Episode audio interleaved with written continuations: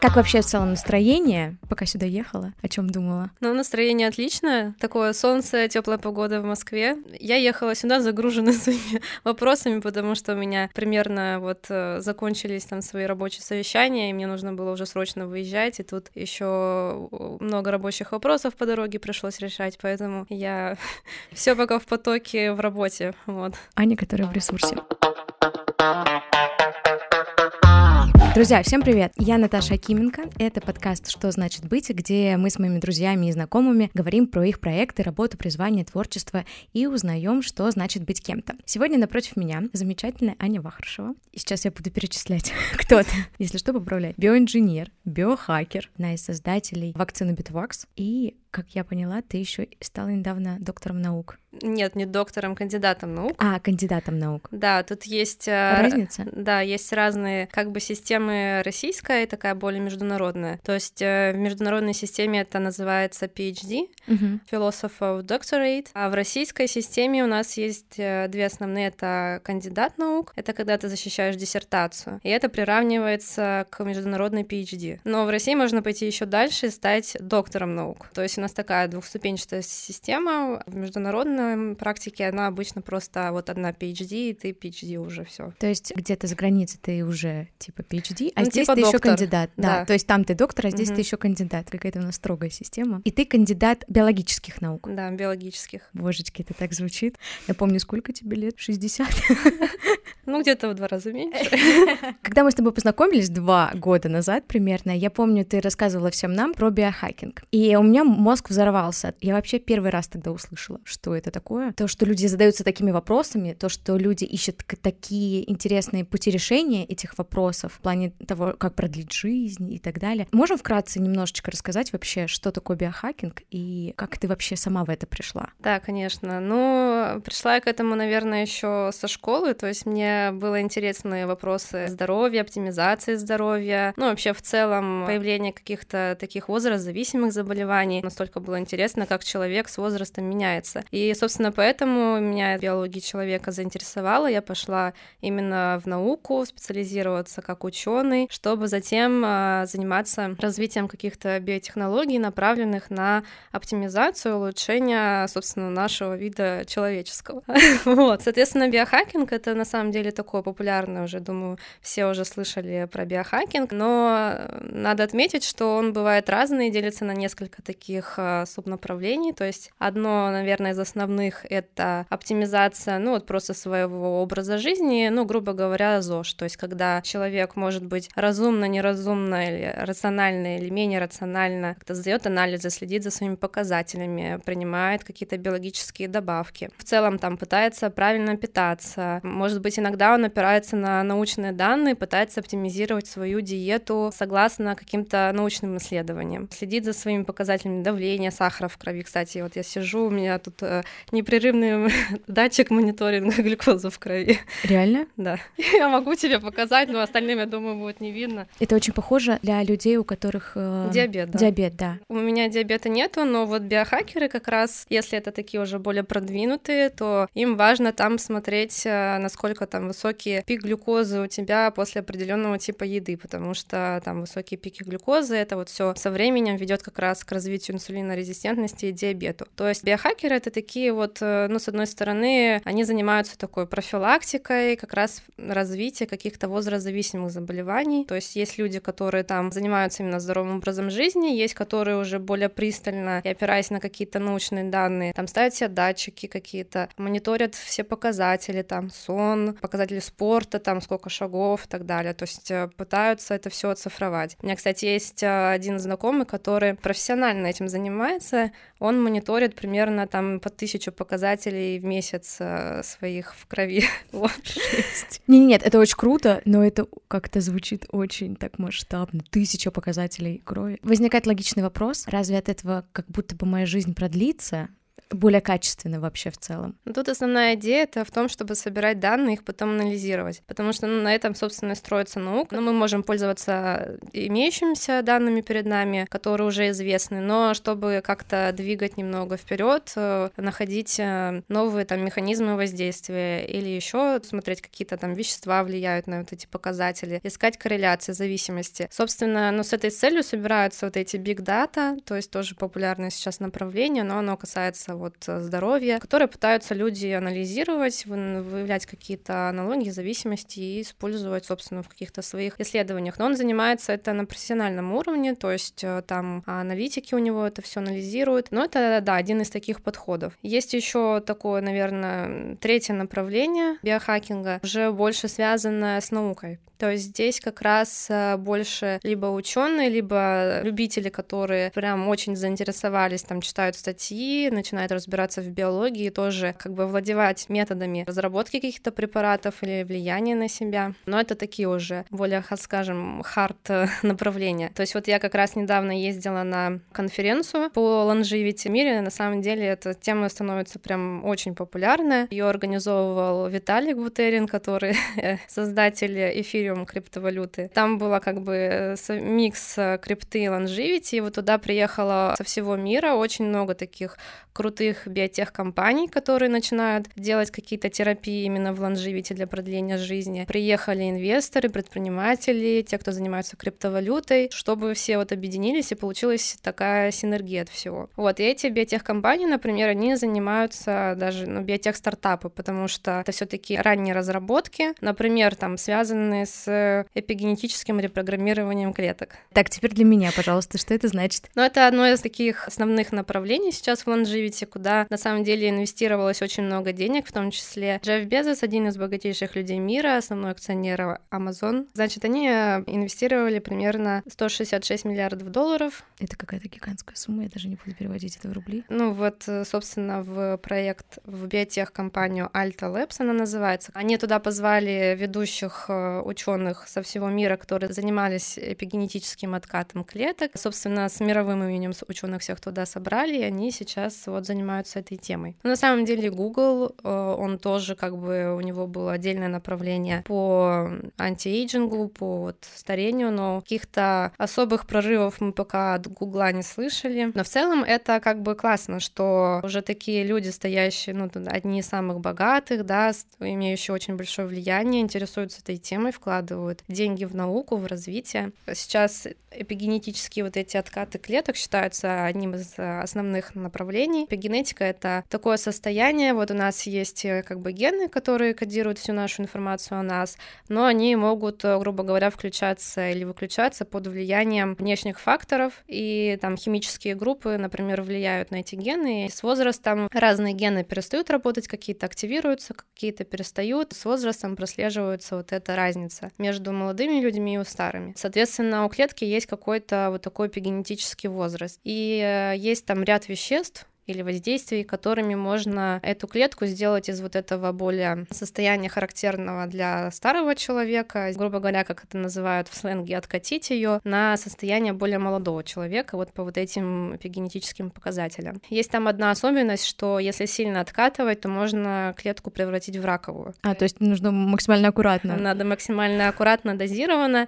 и это как бы вот научная такая проблема, с которой вот многие биотех-стартапы работают, то есть они это называют называют partial reprogramming, то есть частичное репрограммирование, чтобы она там не совсем откатилась в изначальную точку ноль, грубо говоря, омолодилась и где-то вот на середине остановилась. А это в формате какого-то препарата? Или это как-то вообще по-другому происходит? Ну, ты знаешь, это на самом деле один из таких сложных вопросов в биологии, это доставка вообще все, все, что нужно. То есть мы там можем, например, сейчас доставлять какие-то препараты более таргетированные в определенный орган, там есть совершенно тоже разные подходы. Биодоступность препаратов, она это такая тоже сложная штука, потому что если ты его принимаешь как таблетку, понятно, что у тебя там вообще большинство просто выведется из тебя, и ничего там особо не всосется, уж тем более не распространится там чуть ли не до мозга. Ну, либо это должна быть какая-то очень супер огромная доза концентрированная, тут вопрос ну, в токсичности возникает, потому что какое-то бы не было лекарство, все равно у него есть там какой-то предел, когда оно станет токсичным. Вот, есть э, варианты с э, такими более направленными доставками. Например, мы какое-то вещество можем упаковать в, грубо говоря, как сейчас делают э, генетические терапии, а в какой-то вирусный носитель. А у вирусов есть такая способность,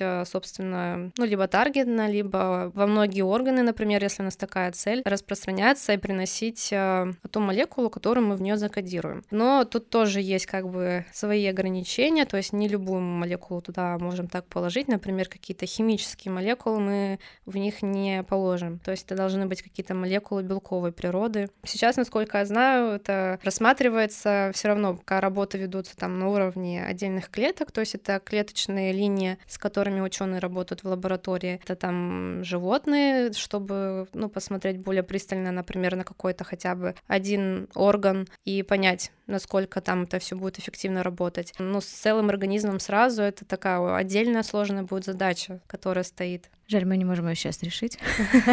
Ну, сначала надо инструмент доработать, потом уже думать над тем, как его доставить во все, что можно. Вот, и желательно, чтобы сразу. Как я поняла, это одно из самых перспективных на данный момент исследований, которые сейчас проводятся. Я бы сказала, одно из самых таких трендовых и популярных. Да. А мне интересно лично для тебя, какие самые интересные вот такие исследования? Да, я могу поделиться, что мне кажется актуальным. Это такое тоже одно из направлений. Оно пока не входит в мейнстрим, но я бы назвала его прям суперсложным. Одно из направлений важных в longevity — это внеклеточный матрикс. То есть это то, что окружает все наши клетки. Они у нас там не плавают в невесомости, они там выделяют специальные белки, которые, собственно, составляют вот это все пространство между клеток. Так как там основная масса это все-таки коллагеновая, то буду оперировать коллагеном в первую очередь. Со временем происходит так, что, например, вот та же глюкоза, которая содержится везде, мы ее потребляем, которая синтезируется еще и в нашем организме, она начинает образовывать э, такие связи между волокон коллагена. И они как бы просто с возрастом начинают накапливаться, и у нас как бы нету в организме такой молекулы, которая могла бы их обратно разрезать или разрушить. И происходит, что эти коллагеновые волокна начинают Э, вот с помощью вот этой глюкозы сшиваться, грубо говоря, и вот все окружение наших клеток, оно становится таким вообще негибким, закостенелым. Клетка, она на самом деле механические воздействия ощущает очень хорошо, и у нее от этого прям меняется весь ее функциональный жизненный цикл. Если жесткость матрикса повышается, то клетка перестает, грубо говоря, особо функционировать, ну и быстрее, в общем, стареет и все.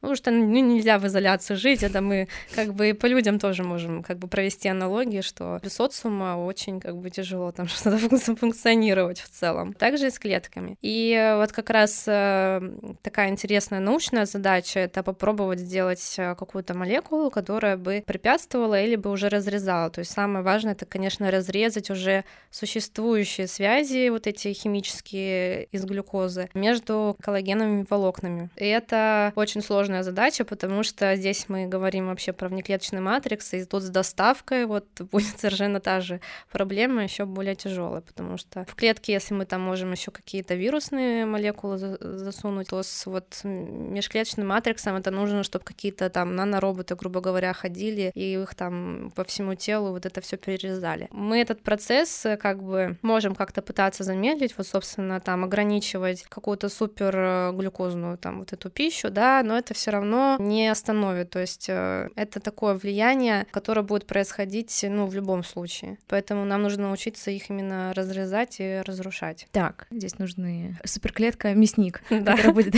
разрезать волокна, и мы будем оставаться более гибкими. В принципе, да, что среда между наших клеток будет э, заново такая мягкая, подвижная и легко там ремоделироваться, собственно, под нужды, не будет затруднять транспорт каких-то веществ, например. Я помню, я в шоке была, когда ты рассказывала, что возможно, жизни после смерти, условно физической, когда люди э, вкладываются в то, чтобы заморозили их э, мозг угу. после смерти, Да-да-да. а потом, а, когда наука дойдет до нужного... Когда нужной кондиции. Да, нужной кондиции, да, твой мозг достанут и просто его подключат, э, ну, в тот момент, что это будет до конца, я, например, не понимаю, это будет человек-робот какой-то или еще что-то. И я такая, чего? Ну, это звучит как будто, знаешь, типа Кристофер Нолан какой-то фантастический фильм снял, и ты мне такая сюжет пересказываешь. Но, насколько я поняла, это реально вообще в целом. Ты даже рассказывала про подписку на эту да, историю. Да, да. Что это? Это на самом деле вообще, ну, ну, просто для меня это уже как такая обыденность звучит.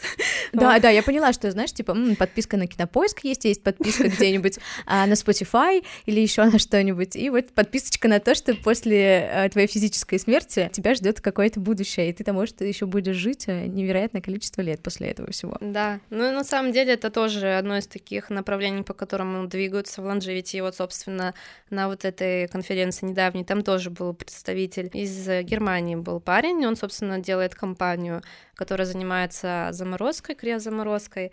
Есть в России компании, есть в Америке компании, то есть, э, ну, есть у них клиенты более-менее постоянно, то есть э, люди действительно платят, заключают контракты, у них какая-то там ежемесячная или годовая стоимость получается. Если происходит вот какой-то, ну, несчастный случай, там, в зависимости на что ты подписался, либо все тело, либо только мозг, мозг, конечно, это дешевле, чем все тело. За объемы берут чисто. А вот, то его везут в э, специальное криохранилище с азотом, и там хранят в течение, собственно, какого-то времени. Такие люди ходят там еще со специальными жетонами, вот, по крайней мере, я знаю, что за российской компании, да, вот у меня знакомые, которые заключали такой контракт, они носят жетон специальный, потому что там очень важно как можно быстрее приехать и забрать э, тело, собственно, потому что чем больше оно там пролежит при вот комнатной температуре, оно, соответственно, там уже все разложится и сохранять будет нечего. Тут важна скорость, чтобы как можно вот люди, работающие в этой компании, приехали и забрали, поэтому у них там сразу всегда при себе вот этот жетон, который э, в случае чего там могут, например, позвонить в компанию как-то, и чтобы она, собственно, приехала в это место. На самом деле у меня, знаешь, 30 вариаций. Так, а если в компании, там, я не знаю, отключат электричество и холодильники перестанут mm-hmm. работать? А что, если, например, человека там окажется, что, ну, рак мозга или деменция или еще, это как бы потом починят при реинкарнации следующей или нет. А это работает там, типа, если человек самоубился? Как подписка рассчитана? Это я понимаю, что это вопрос не к тебе, а к создателям вообще этой компании, но вообще сама по себе, что есть такая история, это, конечно, что-то запредельное. Но для тебя это, видимо, обыденность. 300 рублей списывается с карты за это, 500 за это и, там, я не знаю, 500 долларов за это. Да, есть такое.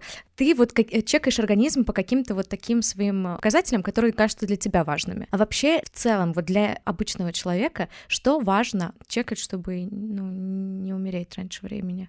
Это как бы золотой стандарт, на самом деле, здоровый образ жизни, но он, правда, бывает там разный. Бывает, что люди разное под ним понимают, но все таки более-менее вот этот пресловутый здоровый, здоровый образ жизни, посещение врачей, там профилактика. Сейчас наука вот примерно предполагает, что если там действительно соблюдать основные все показатели, следить за здоровым образом жизни, делать всякую профилактику, лечиться, ходить по врачам, то вот у него э, его жизнь рассчитана, ну, плюс-минус там 120 лет. То есть можно как-то все таки при современной медицине сделать так, чтобы дожить до этого возраста. Ты планируешь до 120 прожить? Ну, я вообще планирую это больше. А, да? Но это, собственно, вот эти, как бы, с, с которых я начала разговаривать людей. То есть вот uh-huh. есть такой здоровый биохакинг, типа, на основе здорового образа жизни, а есть э, такой хард биохакинг, то есть когда там люди целенаправленно делают какие-то себе дополнительные модификации терапии, чтобы повлиять именно на те бутылочные горлышки в своем организме, чтобы этот организм смог прожить больше 120 лет.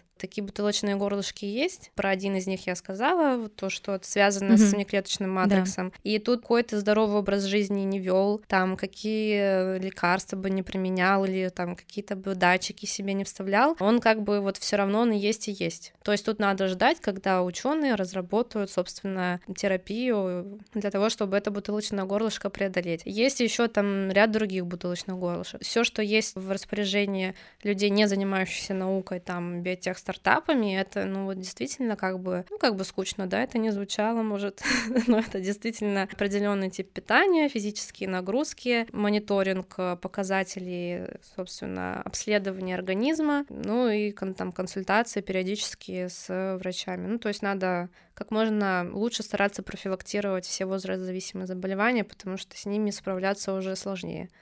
Короче, все ходим к врачам, я поняла. Самым важным, чем ты занимаешься вообще сейчас в своей жизни в целом, ты биоинженер и ты SEO компании Bitwax, где вы занимаетесь разработкой разных препаратов. Основной препарат, э, благодаря которому я вообще узнала и это название, это вот сама вакцина, угу. которую вы начали разрабатывать. У вас что-то вот до момента, как вы начали разрабатывать эту вакцину от ковида, было или это вот первое, с чего вы начали? Ну, компанию Bitwax мы начали строить с вакцины вот Bitwax, угу.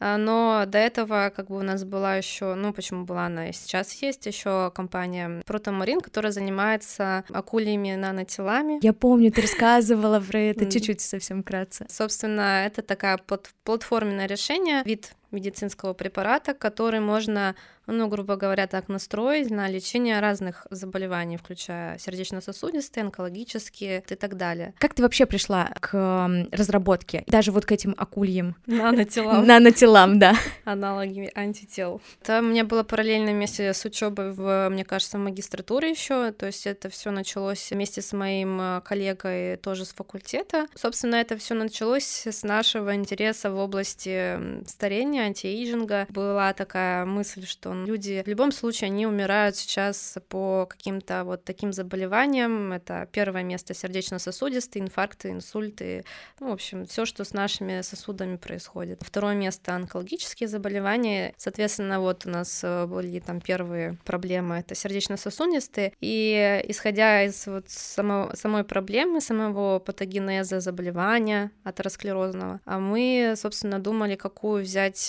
инструмент, потому что мы размышляем как биоинженеры. Биоинженеры, они в основном оперируют инструментами, то есть э, как конкретно можно подойти, подобраться к вот самому заболеванию. Было там несколько аналогов, э, которые мы там смотрели, проанализировав достоинства и недостатки, остановились на вот акульих антителах, маленьких. Это такие аналоги антител. Антитела — это одни из самых э, крутых э, препаратов э, медицинских, потому что у них есть такое свойство, они очень как бы специфически идут в твоем организме, связываются с той молекулой, которую вот ты как бы запрограммировал, грубо говоря, на еще самом первом этапе. По сравнению с химическими молекулами, химические молекулы, они просто, как мы их называем, не таргетные, то есть они просто разносятся по всему организму, вызывают кучу побочных эффектов, потому что они взаимодействуют, ну, там очень много с чем, и это никак не контролируется. Если мы говорим про биологические аналоги препаратов, это антитела, то у них вот одно из их основных преимуществ, то, что они могут очень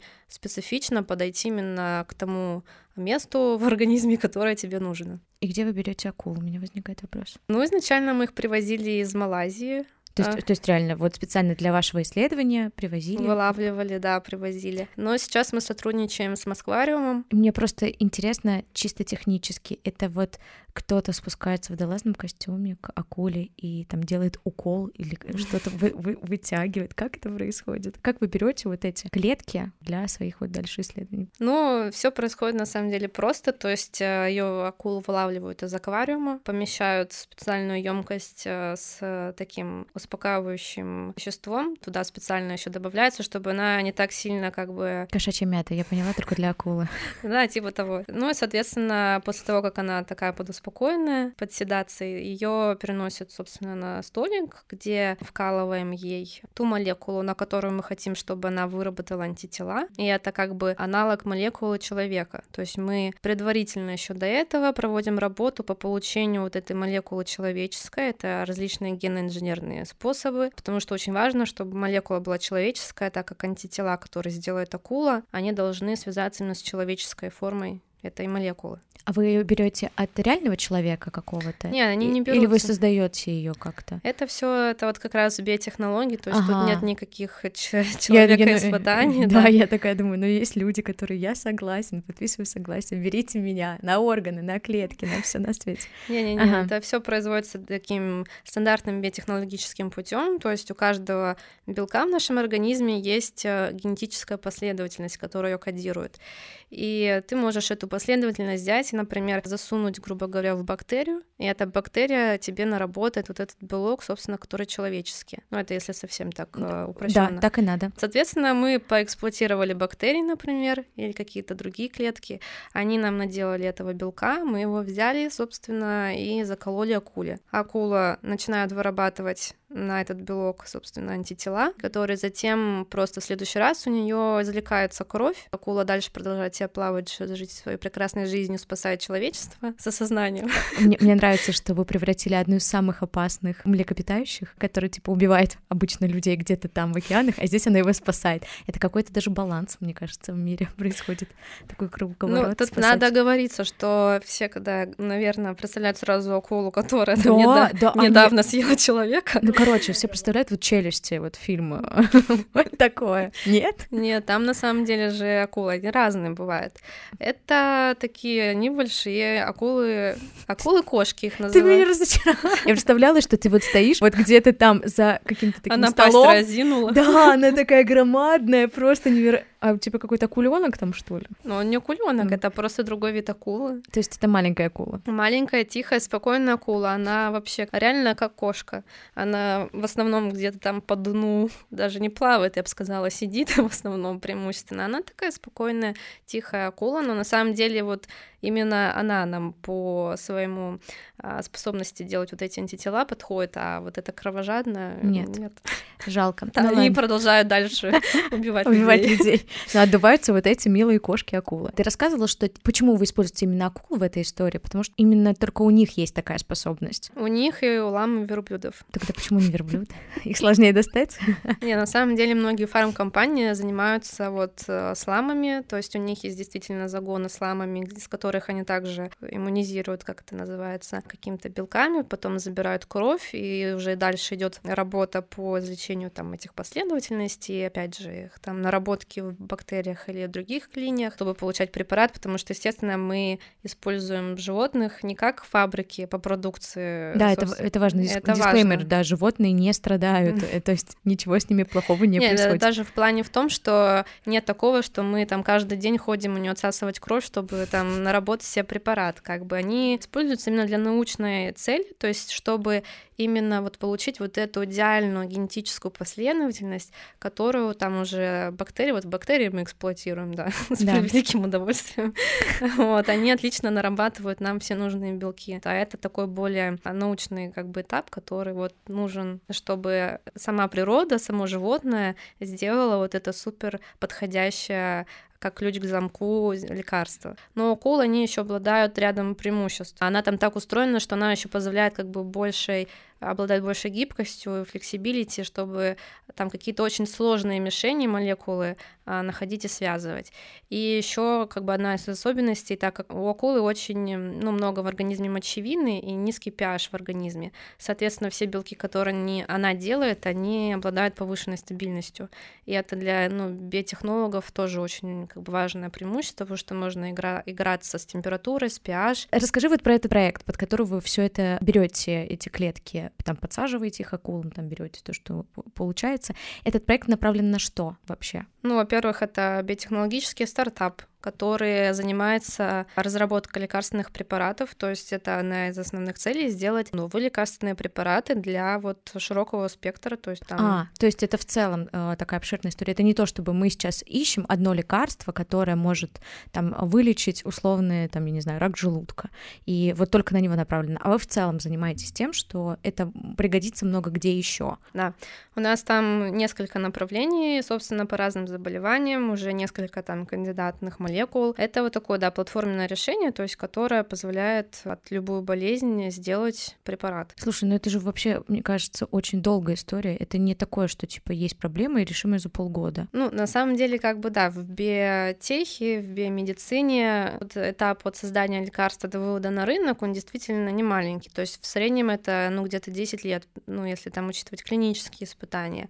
Я уже не говорю про производственные там проблемы, которые могут возникнуть. Поэтому ты хочешь до 120 прожить, точнее, больше, чтобы все успеть чисто, да. В целом, если это уже известна какая-то молекула в, в заболевании, которую мы хотим как-то, например, заблокировать в организме, то это на самом деле не так долго, то есть э, чтобы сделать эту молекулу, проиммунизировать акулу, потом проанализировать эти все данные и сделать, собственно, сам препарат, нужно там ну, от года до двух, наверное. Соответственно, дальше идут доклинические испытания на животных и клинические испытания. С нашей вакциной мы это все, мы вообще умудрились там с полного нуля до третьей фазы клинических испытаний сделать этот путь за два года, который обычно делают за 10 лет. Дальше как бы для каждого как бы заболевания будет все индивидуально. То есть, когда это пандемия, это понятно, что делаем все быстро-быстро, и тут как бы запрос общества был и так далее. Когда мы говорим там про какие-то, например, более узкие заболевания, то тут и от набора добровольцев, например, зависит, и какие результаты, как их наблюдать, вот эти все параметры оценки, это все в этом случае будет индивидуально. Но в целом там доклинические клинические испытания ну, можно, мне кажется, уложить ну, в года 3-4, в принципе. В целом, мне интересно, что делает биоинженер, создавая вакцину, потому что для меня это вообще непонятно. У меня есть картинки какие-то, знаешь, вот вы в халате стоите в какой-то биологической лаборатории, у вас какие-то скляночки. Что конкретно вот вы делаете для того, чтобы создать? Сейчас, на самом деле, чтобы создать препарат, э, раньше это а, были какие препараты, там, если пенициллин, там стояли действительно в халате, среди баночек и скляночек выделяли там из грибов, да, то сейчас э, препарат можно э, создать, э, грубо говоря, из дома, сидя перед компьютером.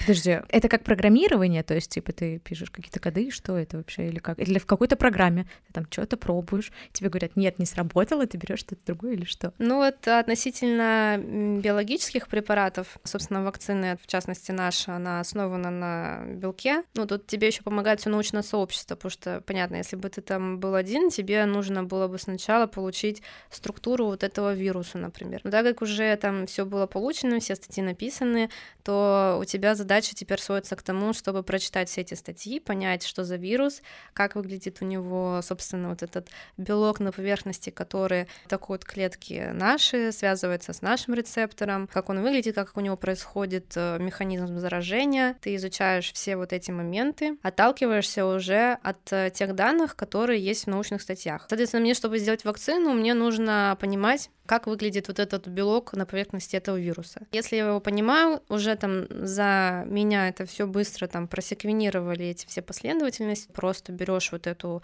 кинетическую последовательность, опять засовываешь бактерию, бактерия нарабатывает тебе этот белок. Ты как ты туда ее засовываешь? Чтобы засунуть в бактерию, что-то нужно это приготовить в виде такой, называется специально плазмида, то есть это такая кольцевая ДНК. Ты как бы ее вставляешь в основу, грубо говоря, конструкции конструкции воспринимаемой бактерии уже. А это физически происходит? Или это происходит все в программе какой-то? Нет, естественно, это все уже работаем с физической материей. В пробирке что-то там помешал, пипеткой достал, поместил в другую пробирку, туда намешал, угу. засунул это в приборчик, оно там само там поделалось, магия произошла. Да-да. Вот, все вставилось, и затем ты берешь, э, собственно, эти плазмиды, несешь в специальный бокс, где у тебя бактерии там растут, размножаются. Выглядит просто как смешал одно с другим в какой-то пробирке. Я поняла, немножко бармен такой. Пробирки смешиваем, трясем, колбасим. Вот. Ну и, соответственно, бактерия, получив твою новую плазмиду, начинает там из нее делать белки, то есть она там просто инкубируется в термошейкере. У вас там бар какой-то такой биологический. Да, собственно, потом, когда она наработала вот эту всю массу, ты там дальше уже очищаешь от бактерий, потому что они нам не нужны. Это мы же делаем препарат фармацевтический, там все дела. Соответственно, очищаешь от всего ненужного, выделяешь, если там, в зависимости, куда этот, у тебя белок идет, чтобы был вот именно с высокой чистотой именно вот сам этот конечный препарат. И дальше ты его уже можешь брать для тестирования на животных, на людях. Там все, конечно, зависит от масштаба, это если это как бы лабораторные мощности есть, там производственные мощности, там уже все в таких биореакторах, там все по-серьезному. Для того, чтобы препарат зарегистрировать и выпустить на рынок, э, должна быть, э, ну, помимо успешно пройденных клинических испытаний, должна быть производственная площадка сертифицированная, что мы не будем в подвале, да, где-то вакцину варить, потом людям продавать. вот. Это все с точки зрения регулятора, как бы все правильно. Я видела, что ты писала в своем телеграм-канале и в Инстаграме насчет ВПЧ. Мне интересно просто, почему именно эту тему выбрали? Мы сейчас выбрали несколько тем, то есть э, ВПЧ, да, действительно одна из таких основных, по которому мы сейчас двигаемся, потому что расширяем пайплайн своих препаратов тоже в Бетуваксе. Мне кажется, это супер социально значимая тема, и она вот, по крайней мере, в России вообще как-то не уделяется и должного внимания потому что вирус папилломы человека или ВПЧ — это один из э, как бы основных э, агентов, вызывающих рак шейки матки, и еще там ряд э, онкологических заболеваний, связанных вот с вот этими слизисто-эпителиальными оболочками там во рту, собственно, там в генитальной области и так далее, как у мужчин, так и у женщин. Но самое вот, наверное, основное — это рак шейки матки, от которого умирают очень большое количество женщин, в том числе в России. И самое интересное, что вакцина, она на самом деле может там практически на 100%, если ее сделать э, в детском возрасте, либо до того, как у тебя появился ВПЧ, предотвратить рак шейки матки. Но у нас в стране вообще об этом не говорят, хотя как бы вакцины от ВПЧ, например, в США или там в Австралии, они введены как бы на государственном уровне, то есть там всем девочкам и мальчикам в районе 9-14 лет делают эту вакцину, и интересно, что в Австралии уже, например, долго шел вот, вот эта программа по вакцинопрофилактике, и там практически полностью снизились вот эти случаи рака шейки матки. Вот мы как раз занимаемся и как направлением профилактическим, то есть э, чтобы это можно было сделать в возрасте, когда у тебя еще не было ВПЧ, но как бы к слову, например, если у тебя уже все равно обнаружился ВПЧ, то вакцина, она тоже не на 100% уже, но там ну, все равно достаточно хороший уровень, способна снизить э, развитие рака шейки матки. Насчет твоей диссертации. Какая у тебя тема диссертации? Мне просто интересно. Мне кажется, прям я уже слово в слово это забыла забыла, как я называла диссертация, но а, там было про цитоскелетные белки биментин и сепсин и их влияние на пролиферацию и миграцию раковых клеток. Это про рак. Отлично. Я поняла. У меня такой э, финальный, наверное, большой вопрос для тебя. Что значит быть Аней Вахрушевой? Быть а, Аней Вахрушевой, ну, я думаю, что первоочередное — это э, каждый день осознавать, что мы вот на самом деле, наверное, последнее поколение, которое может что-то сделать для того, чтобы увеличить продолжительность жизни как-то радикально. Потому что, ну, на самом деле биотехнологии настолько развились, что там наше следующее поколение, там дети, скорее всего, уже прадети, они уже будут э, иметь возможность, например, жить э, долгой, здоровой жизнью, то есть там без каких-то особых хронических заболеваний, возрастзависимых и, ну, там продолжительное время какое-то. Мы вот на таком пороге, скорее всего, и мы вот такое последнее поколение, которое... Доживет до 70 в лучшем случае. Либо может что-то сделать, чтобы прожить не до 70. Угу. Аня Вахрушева, конечно, складывается из каких-то индивидуальных там личностных увлечений, там занятий. Но мне кажется, это настолько как бы мелочно по сравнению с вот этой глобальной целью, что же рядом, наверное, не стоит. Мне кажется, это самое главное понимать, ну, держать вот эту мысль в голове, которая, собственно, определяет э, всю мою деятельность. Это очень масштабно, глобально. Ты человек-миссия прямо, я бы так сказала. Ань, спасибо тебе большое за этот разговор. Тебе спасибо, очень были интересны интересный вопрос. Я прям тоже подумала многими вещами, задумалась. Блин, у вас столько всего интересного происходит в вашей индустрии, я не знаю, как правильно выразиться, и это настолько неизвестно и не доходит до всех остальных людей. Я тут сижу и переживаю из-за того, что, типа, извините, 2023 год, а до сих пор нет крема от прыщей, который реально работает.